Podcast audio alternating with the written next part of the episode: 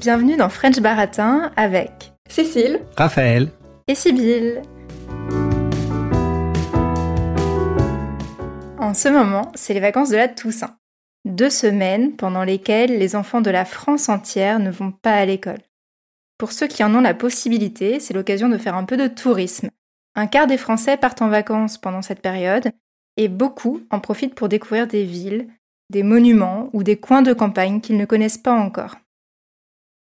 C'est surtout l'occasion pour eux de visiter tranquillement des lieux qui, pendant les vacances d'été, souffrent de ce qu'on appelle le surtourisme. Au Mont-Saint-Michel, par exemple, un pic est atteint vers le 15 août, avec parfois plus de 30 000 visiteurs en une journée. Pour mieux vous représenter ce que cela veut dire, il faut vous imaginer de jolies rues pavées, étroites, dans lesquelles on marche très lentement, coincé au milieu d'une foule. Octobre et novembre, au contraire, font partie des mois de faible affluence, au Mont-Saint-Michel, mais aussi dans les calanques de Marseille ou encore sur l'île de Ré. De plus en plus, les habitants et les élus des zones touristiques attirent l'attention sur les problèmes liés à l'arrivée sur leur territoire de touristes trop nombreux pendant l'été. En 2020-2021, le Covid a allégé un petit peu cette pression touristique, surtout en limitant les arrivées internationales, mais cette parenthèse n'a pas duré et aujourd'hui, plus que jamais, de nombreuses questions se posent autour des solutions à trouver pour concilier respect de l'environnement, apport économique du tourisme et droit aux vacances pour tous. Alors, comment réinventer le tourisme? C'est la question du jour dans French Baratin. Pour commencer, je vais tester un petit peu vos connaissances sur ce phénomène, le tourisme que nous connaissons tous. Alors tout d'abord, Cécile, est-ce que tu saurais me dire quelle est l'origine du mot tourisme? Oula, euh, je ne sais pas. Tour, peut-être faire le tour d'un pays? Raphaël, une idée plus précise? Oui, je crois que c'est un, un, terme qui a, été euh, inventé au 19e siècle, euh, quand les, les étudiants de l'aristocratie faisait ce qu'on appelait le grand tour, c'est-à-dire qu'il faisait le tour des capitales européennes. Généralement, c'était, enfin, c'était, parti de, Grande-Bretagne, en fait. Ils partaient de Londres, ils allaient passer par Paris, Rome, et ces villes-là. Et après, euh, le fait de, visiter comme ça s'est développé euh, et s'est étendu à d'autres parties de la population. Très bien, sauf que c'est pas au 19e siècle, c'est déjà au 18e. Ah. Mais, euh, mais, tu as tout à fait raison. Et puis l'idée du grand tour, hein, le grand tour, c'était donc cette pratique aristocratique d'aller visiter l'Europe pour les jeunes. Le grand tour, il est apparu dès le XVIIe siècle, mais c'est vrai qu'il s'est surtout développé au XVIIIe siècle dans la noblesse. Et c'est au XVIIIe siècle que le mot tourisme est apparu à la suite de ce développement du grand tour. Et aujourd'hui, j'en profite pour vous donner la définition du tourisme qu'on retient euh, aujourd'hui le, plus souvent, c'est tout simplement les voyages pour le plaisir. Et donc pour l'INSEE, qui est un institut de statistiques français, euh, le tourisme, ça comprend toutes les activités qui sont euh, déployées par les personnes qui voyagent dans des lieux qui sont situés en dehors de leur environnement habituel pour une période de moins d'un an parce que sinon ça devient une expatriation mmh. par exemple. Mais on peut inclure donc dans le tourisme aussi, euh, par exemple, le tourisme d'affaires, qui n'est pas une activité habituelle, mais on voyage en dehors de chez soi pour un motif autre que le, plaisir à 100%. Hmm. Alors, deuxième question, cette fois je vais demander à Raphaël, combien d'argent le tourisme international a-t-il rapporté à la France en 2022 50 milliards? C'est pas super loin, Cécile, tu dirais plus ou moins? Un petit peu plus Ouais, bravo. Donc euh, le tourisme international a rapporté 57,9 milliards d'euros à la France en 2022. Donc autant vous dire que c'est un secteur économique actif. Oui. Effectivement.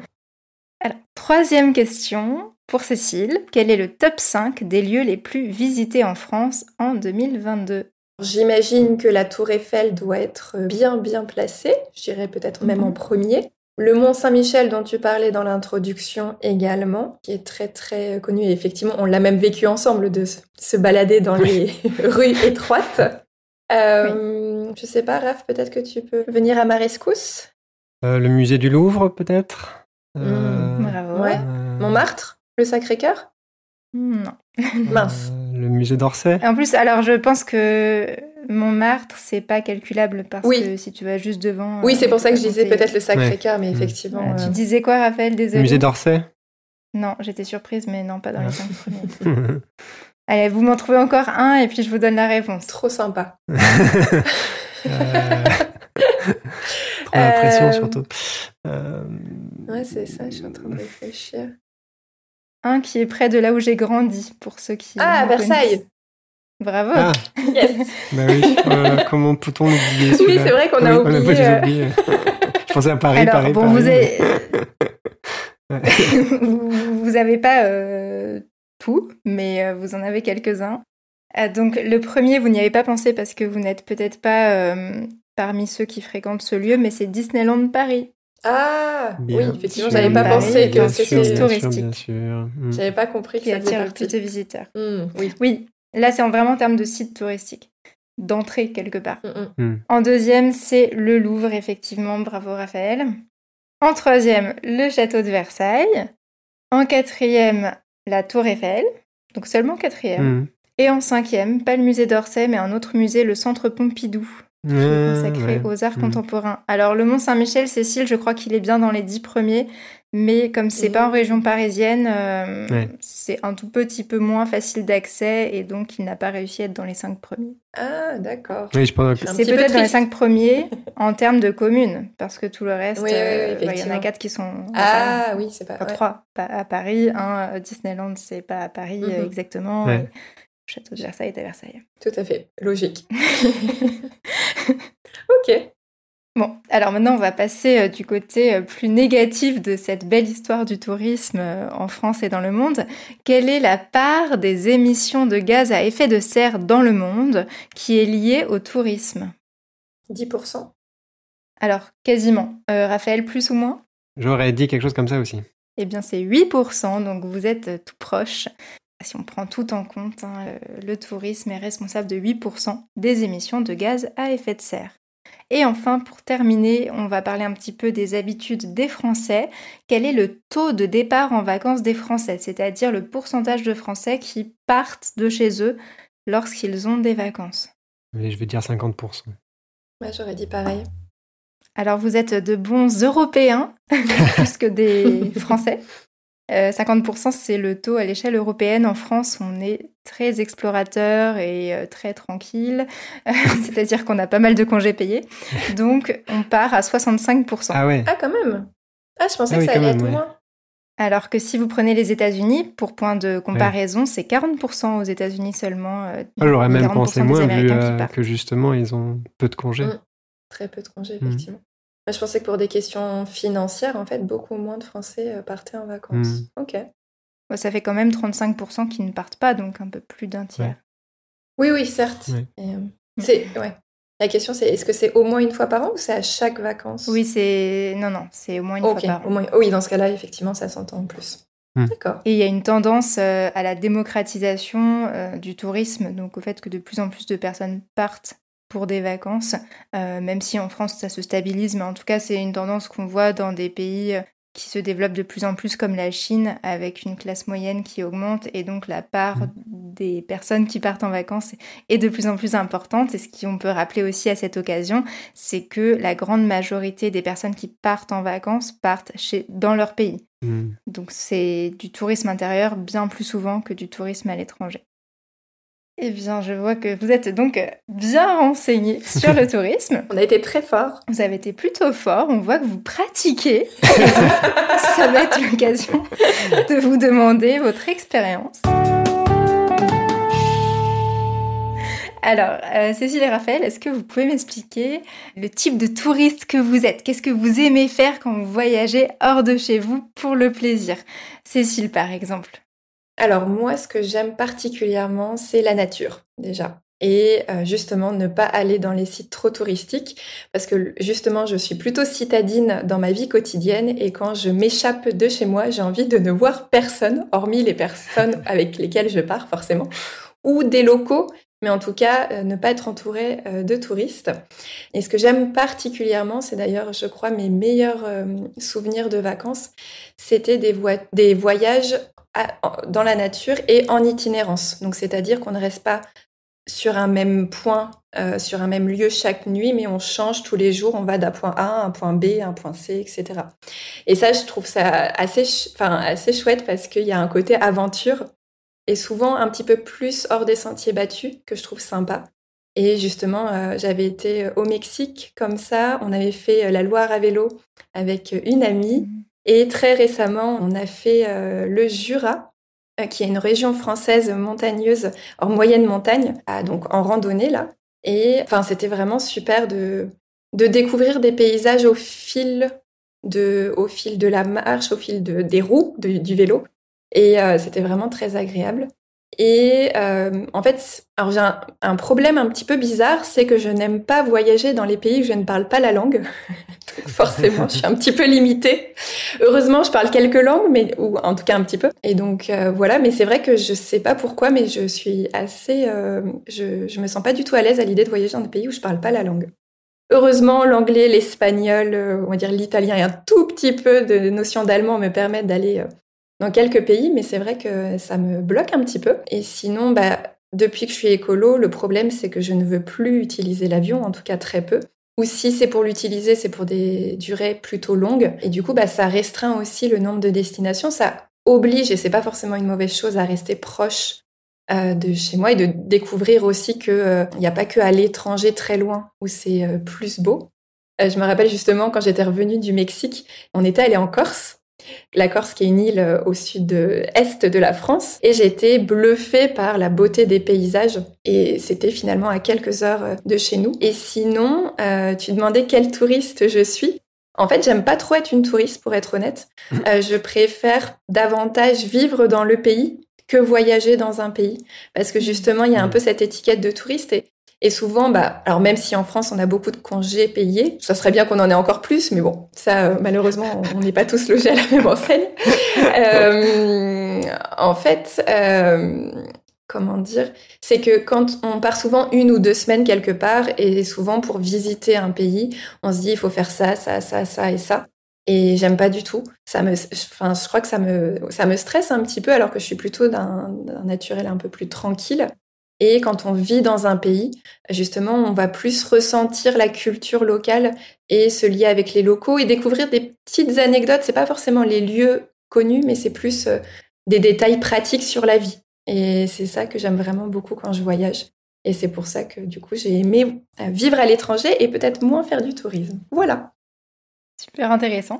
Raphaël, toi, quel genre de touriste es-tu? Qu'est-ce que tu aimes faire quand tu voyages en dehors de chez toi pour le plaisir? Eh bien moi, comme euh, Cécile, j'aime beaucoup la nature et donc euh, je préfère la plupart du temps partir dans la nature pour, euh, pour faire des vacances. J'aime faire des balades, faire des randonnées.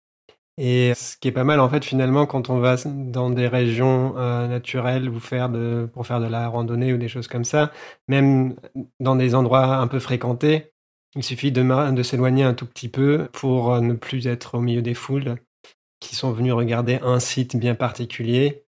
Je pense notamment euh, à Belle-Île-en-Mer, qui est une île qui se trouve euh, au sud de la Bretagne, où se trouvent les aiguilles de Port-Coton, qui sont une formation rocheuse très belle et qui a été peinte par euh, Monet et qui attire donc beaucoup de touristes. Mais donc c'est un endroit sur une île qui est magnifique par ailleurs, et donc on a des cartes de touristes à cet endroit qui se concentrent sur euh, un périmètre de 500 mètres et il suffit de s'éloigner un tout petit peu pour être euh, tranquille sur les sentiers côtiers. Après j'aime bien visiter des villes aussi, mais généralement je préfère choisir des périodes euh, moins touristiques, hors saison. Par exemple, on était parti visiter Rome à l'automne et la ville était tout à fait visitable entre guillemets à part euh, au musée du Vatican où on était complètement pris dans une espèce de fleuve de gens euh, et on ne pouvait pas bouger, on marchait à deux à l'heure. À part ça, la ville était vraiment visitable et, euh, agréable. Donc privilégier les vacances de la Toussaint. Exactement.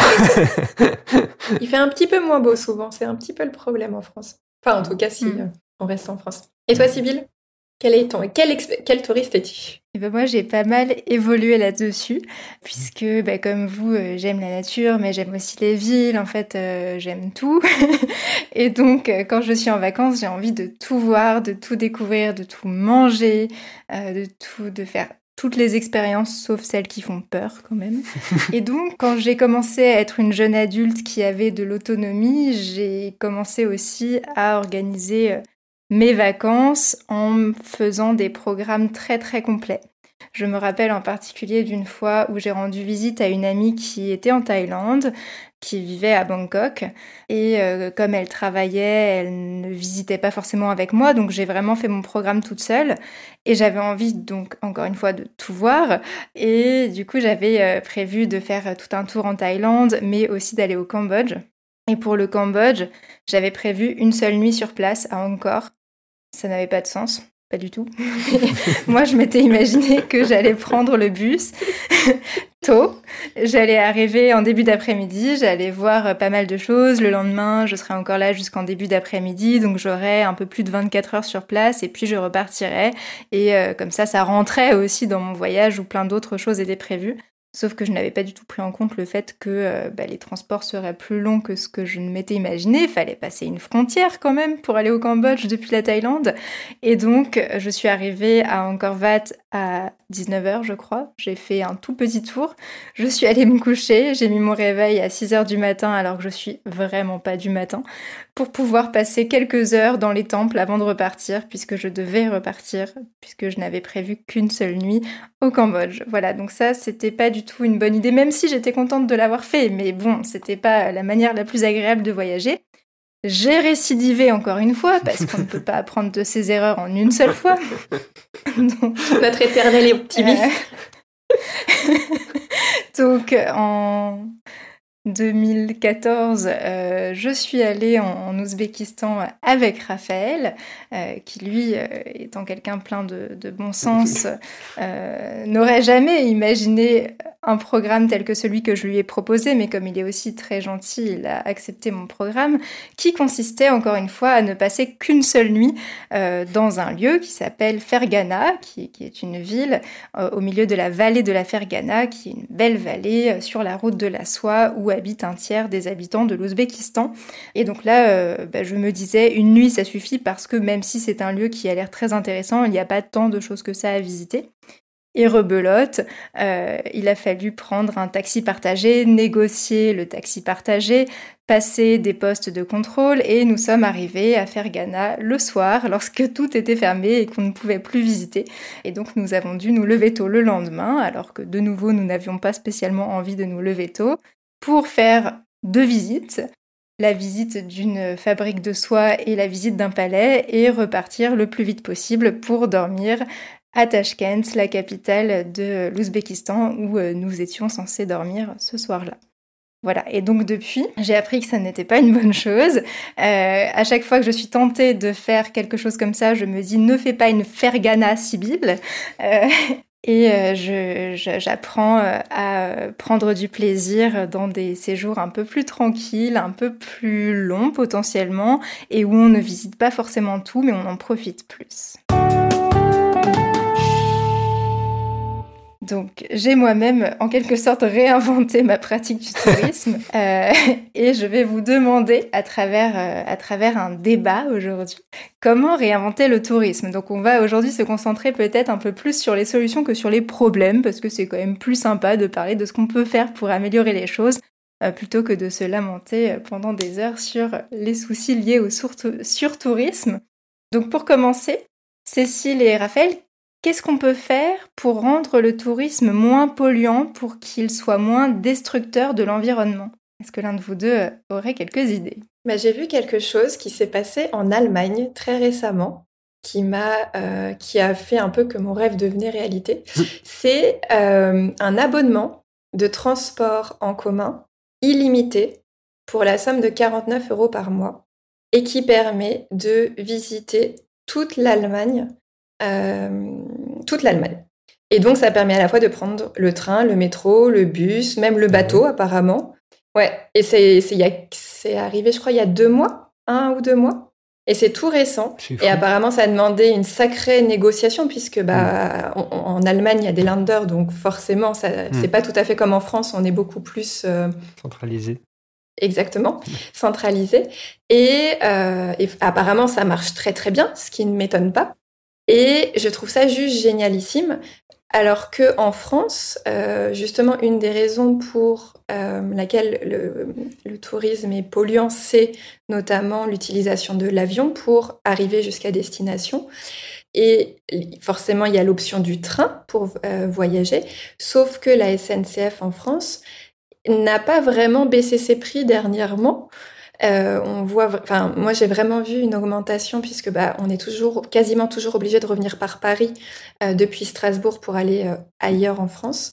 Et les prix ne cessent d'augmenter. Avant, on était, on va dire, à 70 euros aller-retour pour aller jusqu'à Paris minimum. Maintenant, c'est très rare d'avoir moins de 100 euros. Et, et c'est un vrai budget. Et effectivement, bah, notamment, je pense, pour aller vous voir à Nantes, euh, je me rappelle, un collègue était allé à Nantes, je crois, pour 29 euros. Euh, limite peut-être aller-retour. Et nous, quand on était venu vous voir, je pense que ça avait été minimum 130 euros, ce qui est, hmm. ce qui est pas très cher, mais qui est un sacré budget quand même, on va dire, pour, euh, pour certaines personnes. Et, et d'imaginer un abonnement mensuel pour tous les transports sur un territoire, c'est, enfin, je trouve ça juste extraordinaire. Mm. Et euh, donc voilà, je trouvais que c'était une solution absolument alors, parfaite, je ne sais pas, mais en tout cas euh, sur le plan du, des trajets, euh, pour au moins ceux qui veulent voyager sur des petites distances, me semblait être assez optimal. Voilà.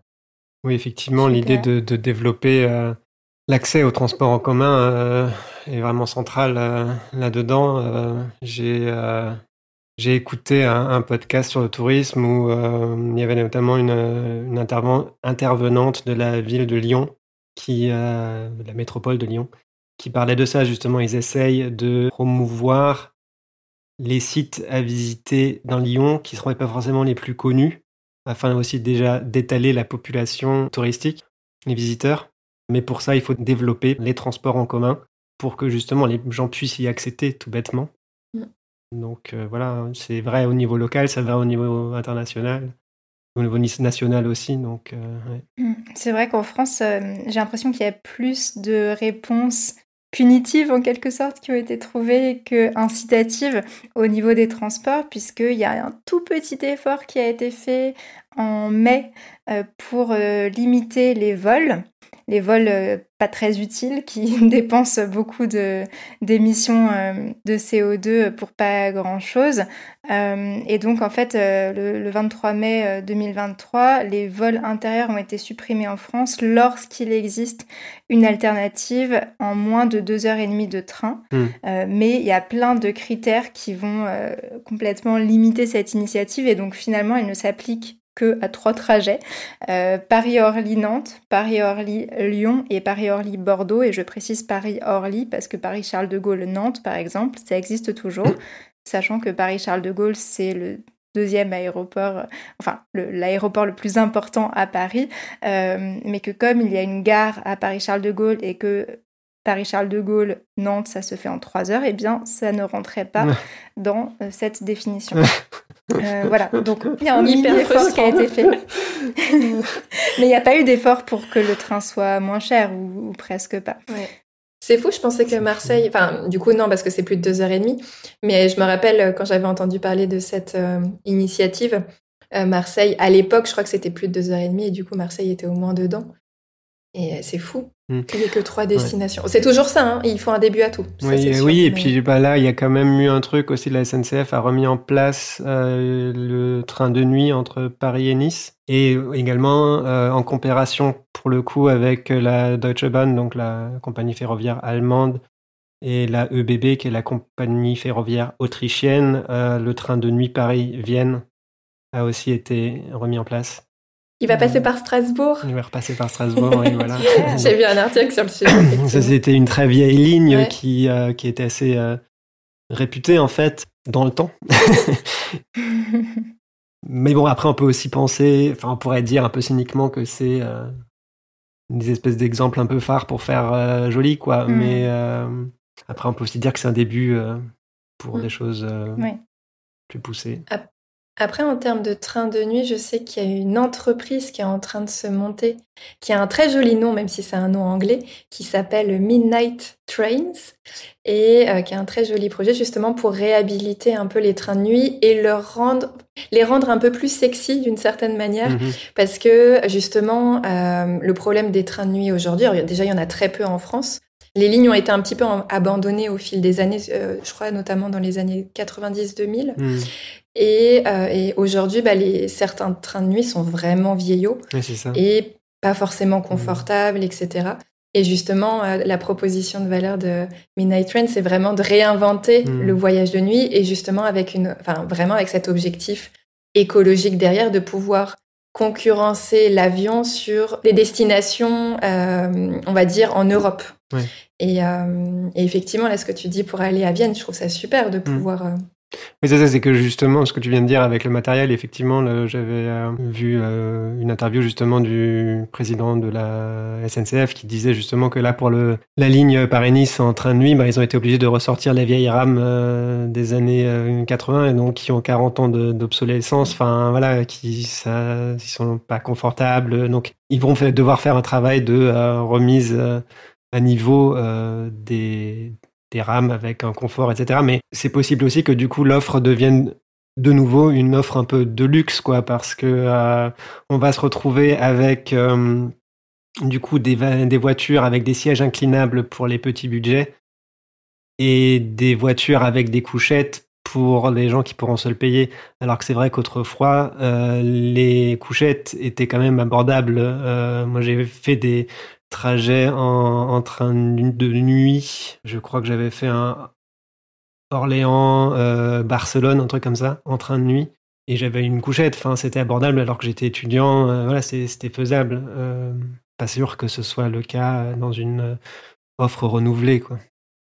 Moi, je me rappelle un, un très mauvais, une très mauvaise expérience où j'allais à Annecy euh, depuis Paris en train de nuit et j'avais pris un siège inclinable parce que pour le coup, je n'avais pas le budget pour Mhm. une couchette. Euh, sauf que le siège n'était pas inclinable. Et donc, euh, Oui. en fait, c'est Oui, une ouais. des pires nuits parce que et ils étaient au courant la SNCF, Mhm. c'était de la publicité mensongère. Et je me rappelle qu'ils avaient fait un tout petit effort financier sur le- un remboursement, mais absolument pas la totalité du, Mm. du trajet et, et c'était un vrai problème. Et, ça, et j'ai mis, je crois, presque 8 ans à accepter de reprendre un train de nuit. J'en ai pris un récemment pour aller à Toulouse. Et, euh, et là, j'avais pris du coup une couchette pour être sûre d'être au moins en, en- en position horizontale. C'était pas très confortable, mais bon voilà, Ouais, c'était, euh, c'est, ça faisait le, le boulot et, euh, Ouais. et c'est vrai que le lendemain, on arrive On a- on- euh, dans une nouvelle ville. Il y ouais. a un côté sympa. Oui, puis on a Il y a dormi un un côté aventure. on a quand même dormi un minimum et on est, on Mm. est, on est à peu près, euh, on est à peu près réveillé quoi. C'est vrai que moi aussi j'avais eu ce trajet, euh, pareil, euh, le siège s'inclinait pas, j'ai dormi euh, recroquevillé, plié en deux sur la, sur la tablette et je suis arrivé, j'avais un mal de bide pas possible. Oui, c'est vrai que le, confort euh, des trains euh, peut, peut poser problème et c'est vraiment un aspect super important de rendre le voyage plus écolo, plus confortable et plus accessible socialement. Pour le moment, il y a pas mal d'initiatives, soit locales, soit privées aussi, dans ce qu'on appelle le slow tourisme. Donc c'est un peu ce dont on parle, hein, voyager de manière plus écolo et en prenant son temps. Et c'est pas forcément que le train. Euh, J'ai vu qu'il y avait un moteur de recherche qui s'appelle Ourail. Euh, donc c'est www.hou2rail comme Oura quand on est content Mm. et le rail euh, point voyage euh, qui propose des itinéraires sans avion euh, sur euh, le chemin de votre choix et ils incluent souvent du voilier à la fin. Quand vous voulez aller en Corse, par exemple, on vous fait traverser euh, le petit bout de Méditerranée que vous devez traverser en voilier plutôt qu'en ferry ou en avion. Et je trouvais ça très, très sympa parce que ça donne envie forcément, même si c'est beaucoup plus long, mais c'est aussi le principe principe du slow tourisme.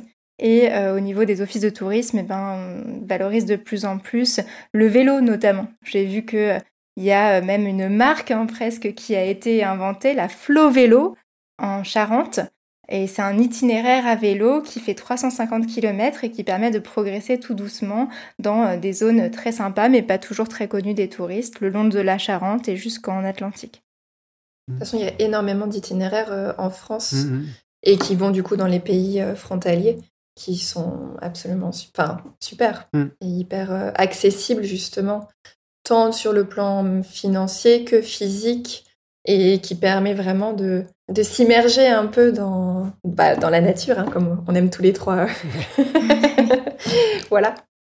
Après, moi, ce qui m'avait marqué, euh, je me rappelle pendant la période du Covid, quand on voyait les routes de les routes, pardon, il y en a justement pas beaucoup, mais euh, la ville de Venise, euh, mm. quand justement parce que Venise est ultra peuplée, et là tout à coup, c'était devenu tout vide, et les locaux disaient que c'était absolument extraordinaire de pouvoir retrouver leur ville je m'étais, enfin, je m'étais dit que ça serait quand même super. Je sais pas si ça a été euh, expérimenté, mais qu'il y ait des quotas en fait par ville, parce que ça permettrait, bah, justement de de ne pas. Alors, ça veut dire du coup de ne pas autoriser tout le monde à venir en même temps, mais de redonner aussi la ville aux, bah, aux locaux et de permettre d'avoir des expériences bien plus agréables où on peut bien plus profiter euh, de, de ses vacances.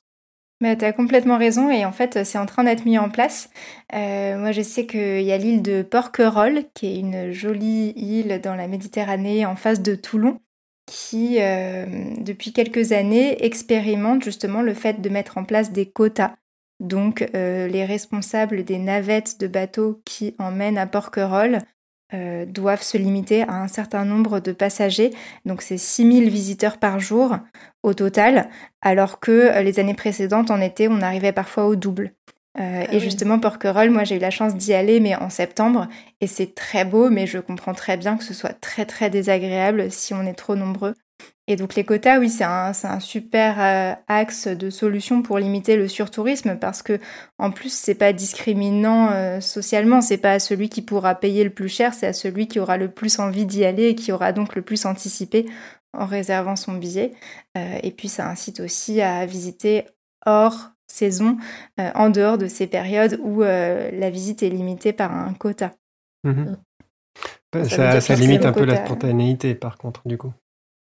C'est vrai, c'est vrai, c'est vrai. Mais c'est pas pour partout. C'est vrai que les lieux qui ont besoin de quotas, ils sont pas si nombreux que ça mm. en fait. Hein. Ils l'ont fait aussi dans les calanques.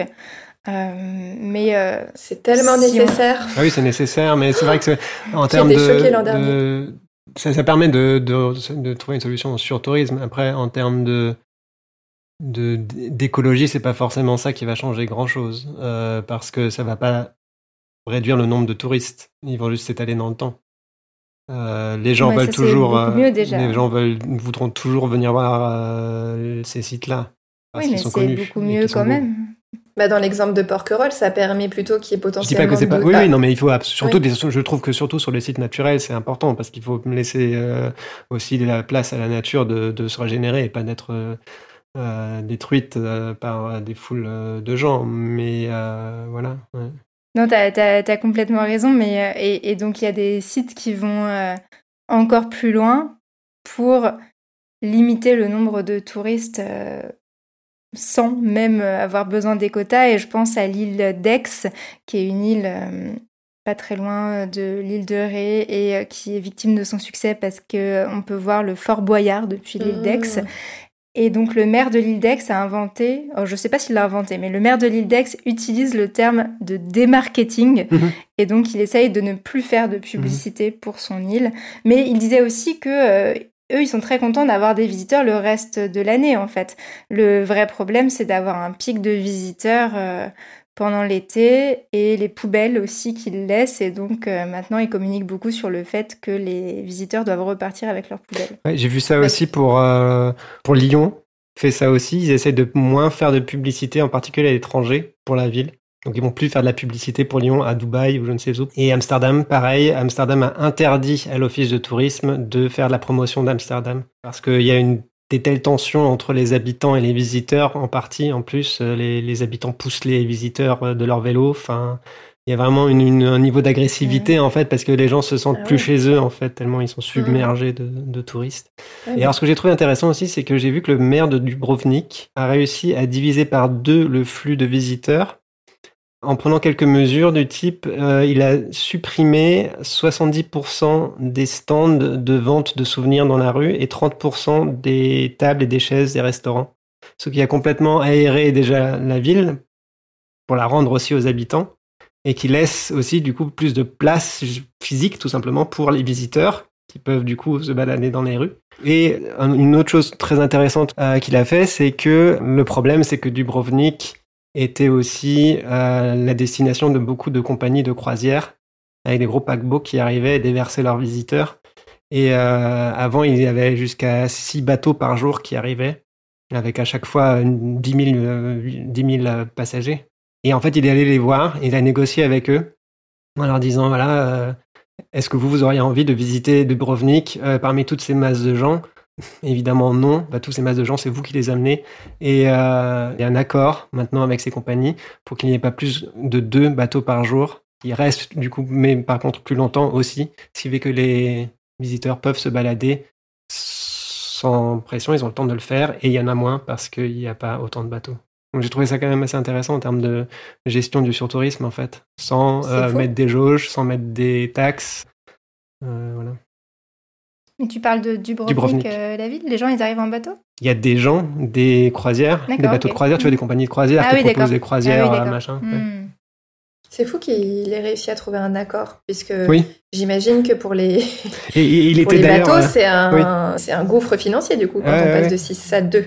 Ouais, ouais, Et il a, il était quand même effectivement très très optimiste parce que euh, dans l'interview que j'ai vue, euh, il disait que par contre il était contre le fait de limiter euh, l'accès par avion, parce que Dubrovnik dépend de ça. En fait, ils n'ont pas l'infrastructure en termes de voitures pour accueillir, les gens qui viendraient en voiture. Ou, voilà. Par contre, ils pensent que du coup, ils pourraient faire la même négociation avec les compagnies aériennes. J'ai envie de dire bon courage là pour le coup, parce que euh, dire aux compagnies aériennes, non, vous avez le droit de poser que deux avions par jour. Euh, euh, voilà, mais.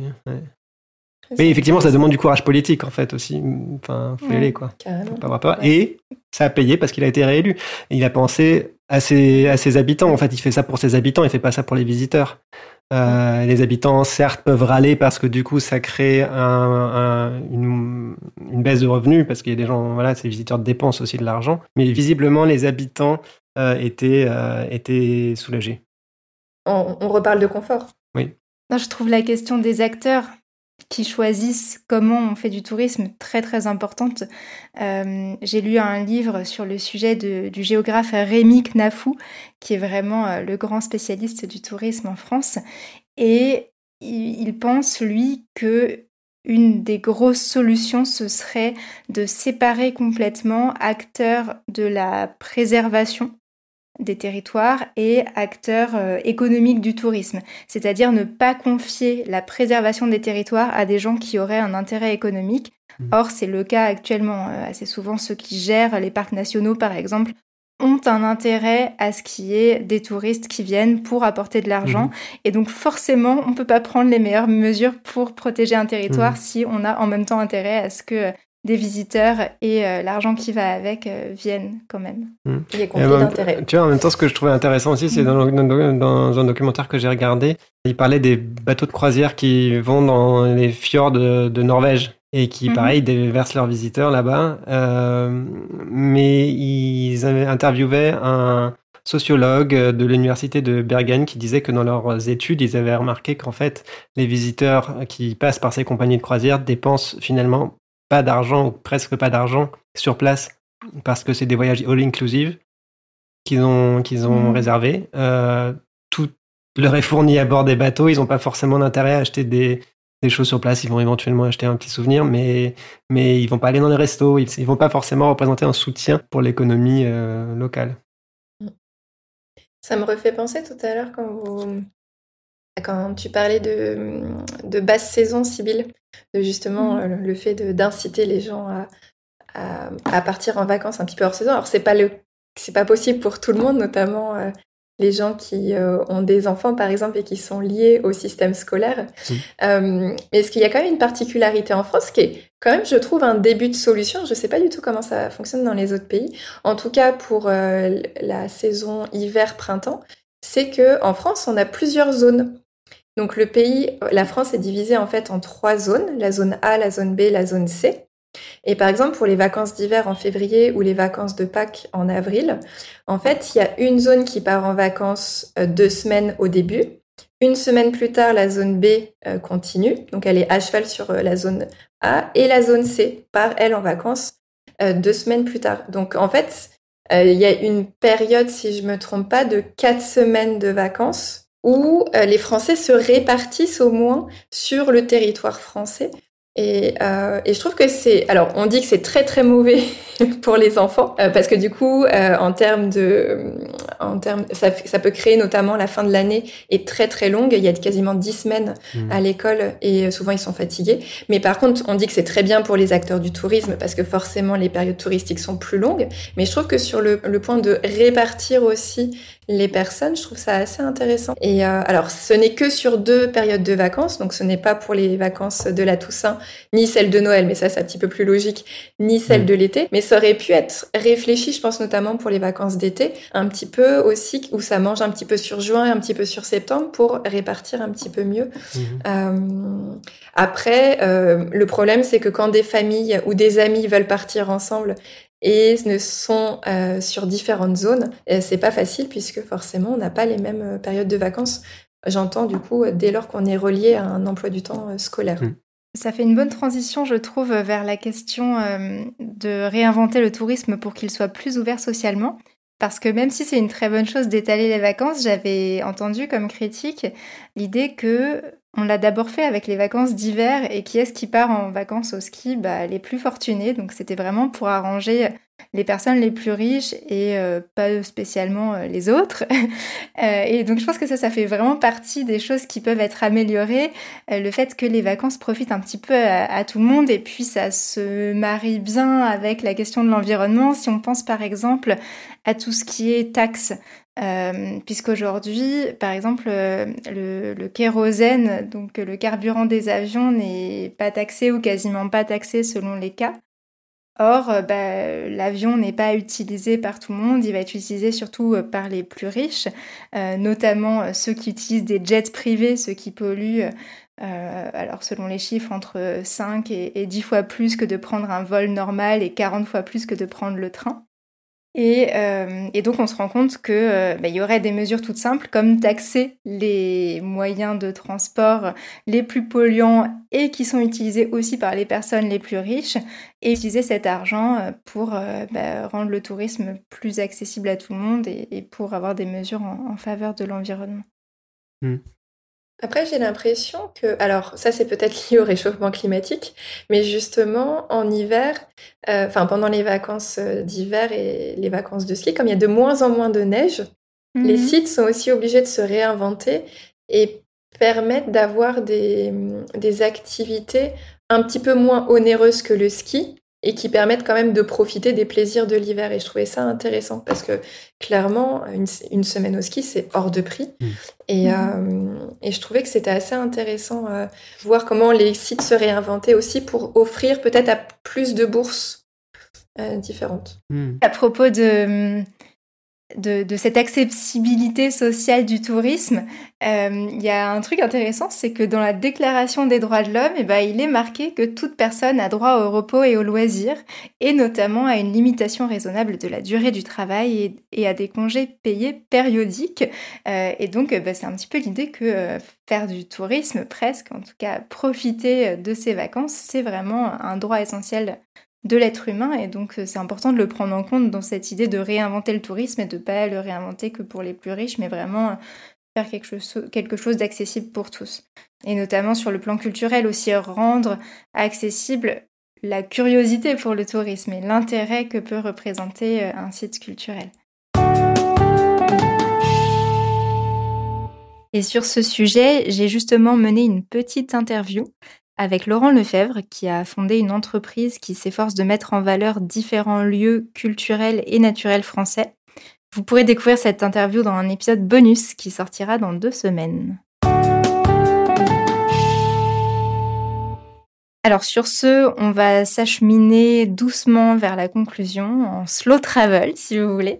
Euh, pour terminer, de quoi vous rêvez, Raphaël et Cécile? Qu'est-ce que ça serait pour vous la réinvention idéale du tourisme? Cécile? Oui, alors, euh, moi, ce que j'aimerais, je ne sais pas si c'est une réinvention vraiment, mais c'est que chacun et chacune puisse redécouvrir les merveilles à côté de chez soi, que ce soit à pied, que ce soit en vélo quand on veut aller un petit peu plus loin, ou même en train quand on veut aller beaucoup plus loin. Et, euh, d'ailleurs, ça me fait penser à un collègue qui me disait euh, ce midi que l'une de ses régions préférées était la Normandie. Et moi, je suis normande, comme vous le savez certainement maintenant. Et euh, finalement, on a tendance à oublier un petit peu les trésors qui sont euh, juste à côté de chez nous.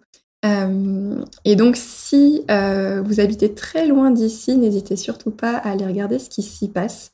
Et si vous venez en France, bien évidemment, vous aurez plein de trésors également à découvrir. Et au-delà de ça, aussi quand on va dans un pays, quand on voyage, ou même d'ailleurs quand on reste dans son pays, c'est d'aller à la rencontre des locaux pas juste des paysages d'une certaine manière et des monuments, puisque les gens sont aussi l'âme euh, d'un endroit. Donc, euh, donc voilà, c'est tout pour moi. Et toi, Raphaël? Eh bien moi, euh, je trouve que on devrait s'éloigner un petit peu de l'approche peut-être un peu productiviste qu'on a parfois. Euh, l'idée de, faire des endroits euh, euh, et d'y aller pour prendre des photos et, et, les mettre sur Instagram et repartir, et plus profiter des endroits en eux-mêmes. Et comme tu disais, Cécile, euh, découvrir les choses qui sont proches de chez soi. Tu disais redécouvrir, mais il y a aussi des choses qu'on n'a pas encore vues. Euh, moi, ça fait 15 ans que je vis en France, même 20, je crois, maintenant, et euh, je n'ai toujours pas été dans les Pyrénées ou dans le Périgord ou des endroits, euh, plein d'endroits dans lesquels je n'ai jamais été. Et donc, il n'est pas forcément nécessaire d'aller au bout du monde pour découvrir des choses. Il y aura peut-être des nouveaux vlogs qui arriveront pour les abonnés. peut-être. Tout à fait, voilà. On démontrera qu'on les fait bien en slow tourisme en prenant des vidéos euh, de nous dans le train et, euh, pas en avion. Voilà. Euh, ouais. c'est très beau ce que vous dites. Bah, moi, je suis globalement d'accord avec vous et je pense que pour rendre plus accessible tout l'intérêt d'un territoire plus proche de nous, il y a aussi quelque chose à faire au niveau de l'information le géographe Rémi Knafou, dont j'ai déjà parlé, évoquait dans son livre la possibilité de créer une plateforme publique sur laquelle on trouverait toutes les informations sur toutes les destinations potentiellement touristiques en France. Donc par exemple, où se loger, qu'est-ce qu'on peut visiter, etc. Euh, et, ça de manière non commerciale pour vraiment donner les bonnes informations sur ce qu'on peut faire euh, sans forcément influencer en faveur euh, de ceux qui ont le plus d'argent pour le marketing. et ce serait intéressant aussi, je trouve, dans le même ordre d'idées, de développer les initiatives qui justement vont impliquer les lieux qui sont visités et qui apporteraient quelque chose à ces lieux et à leurs habitants et donc là, je pense à une plateforme qui s'appelle Fairbnb, donc un peu comme Airbnb, mais avec faire euh, pour dire euh, juste en anglais.